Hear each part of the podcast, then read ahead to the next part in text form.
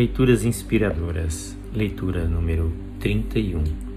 Não nos abandone agora, Senhor, por Elohim Mapes. Continuação. Na leitura de ontem, vimos que Elohim estava com seu ônibus parado numa nevasca, tentando salvar a vida de dois feridos que nele estavam, mas o carro à sua frente estava com a bateria arriada. Agora vamos saber o desfecho dessa história. Oh Deus, não nos abandone agora, Senhor, pensei. A neve estava nos cegando, mas de repente aquela cortina branca como que se abriu e avistei uma viatura da patrulha rodoviária. O patrulheiro disse que o carro estava provido de correntes nos pneus e poderia ir abrindo caminho para mim. Pus-me a segui-lo. As rodas deslizavam um pouco, mas fomos em frente.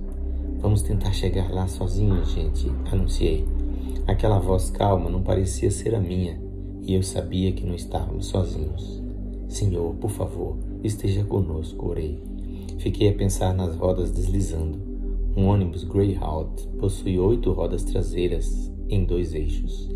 Dessas, quatro possuem tração.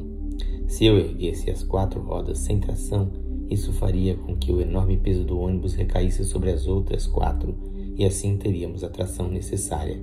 Puxei a alavanca do ascensor hidráulico, orando novamente para que Deus pusesse as suas mãos sobre o veículo, ao mesmo tempo em que acelerava lentamente. A camada de neve estava bem grossa sobre a superfície da estrada vazia, mas seguimos em frente. Meia hora depois saí da rodovia estadual para a rampa de saída. A ambulância estava lá esperando. Dois atendentes subiram ao veículo com respirador e outros equipamentos de socorros.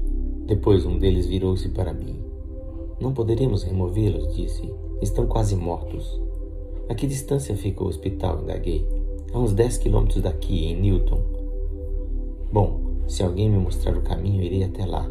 Um patrulheiro rodoviário dispôs-se a guiar-nos e partimos. A neve continuava caindo. A visibilidade estava péssima. O vento era traiçoeiro. A enfermeira às minhas costas auxiliava o rapaz da ambulância. À medida que o tempo passava, percebia que a tensão deles ia aumentando. 15 minutos, 20, 25, por fim avistamos o contorno de um prédio. Era o hospital de Newton. Entrei pela rampa da alta emergência. Depois que os dois homens foram levados por uma equipe especializada em emergência, o administrador do hospital veio até nós e convidou os passageiros do ônibus a entrar e almoçar. Fui para a ala de emergência e indaguei a uma enfermeira sobre o estado dos dois pacientes. Infelizmente, acho que um deles não conseguirá sobreviver.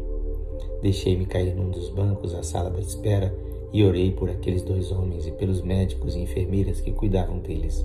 E enquanto estava ali sentado, aconteceu uma coisa. Compreendi com grande clareza o que meu pai quisera dizer-me havia muitos anos.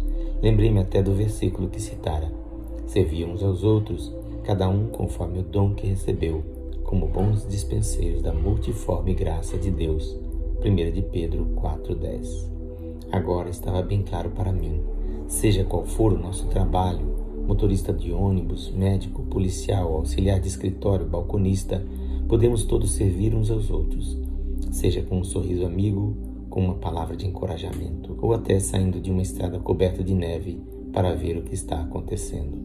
Meus pensamentos foram interrompidos por alguém que tocou meu ombro. Ergui os olhos e dei com a enfermeira-chefe. Sr. Mapes, disse sorrindo, Achei que o senhor gostaria de saber que os homens que trouxe aqui, o Sr. Rickson e o reverendo Root, estão fora de perigo. Ambos vão se salvar. Senti meu coração dar um pulo. Um deles era pastor. Tive a impressão de escutar a risadinha que meu pai costumava dar quando eu, após matutar bastante, finalmente conseguia entender uma das lições que ele me ensinava. Este texto faz parte do livro Conte Comigo, assinado Deus. Esta leitura é feita por este seu amigo, o pastor Edson Grando.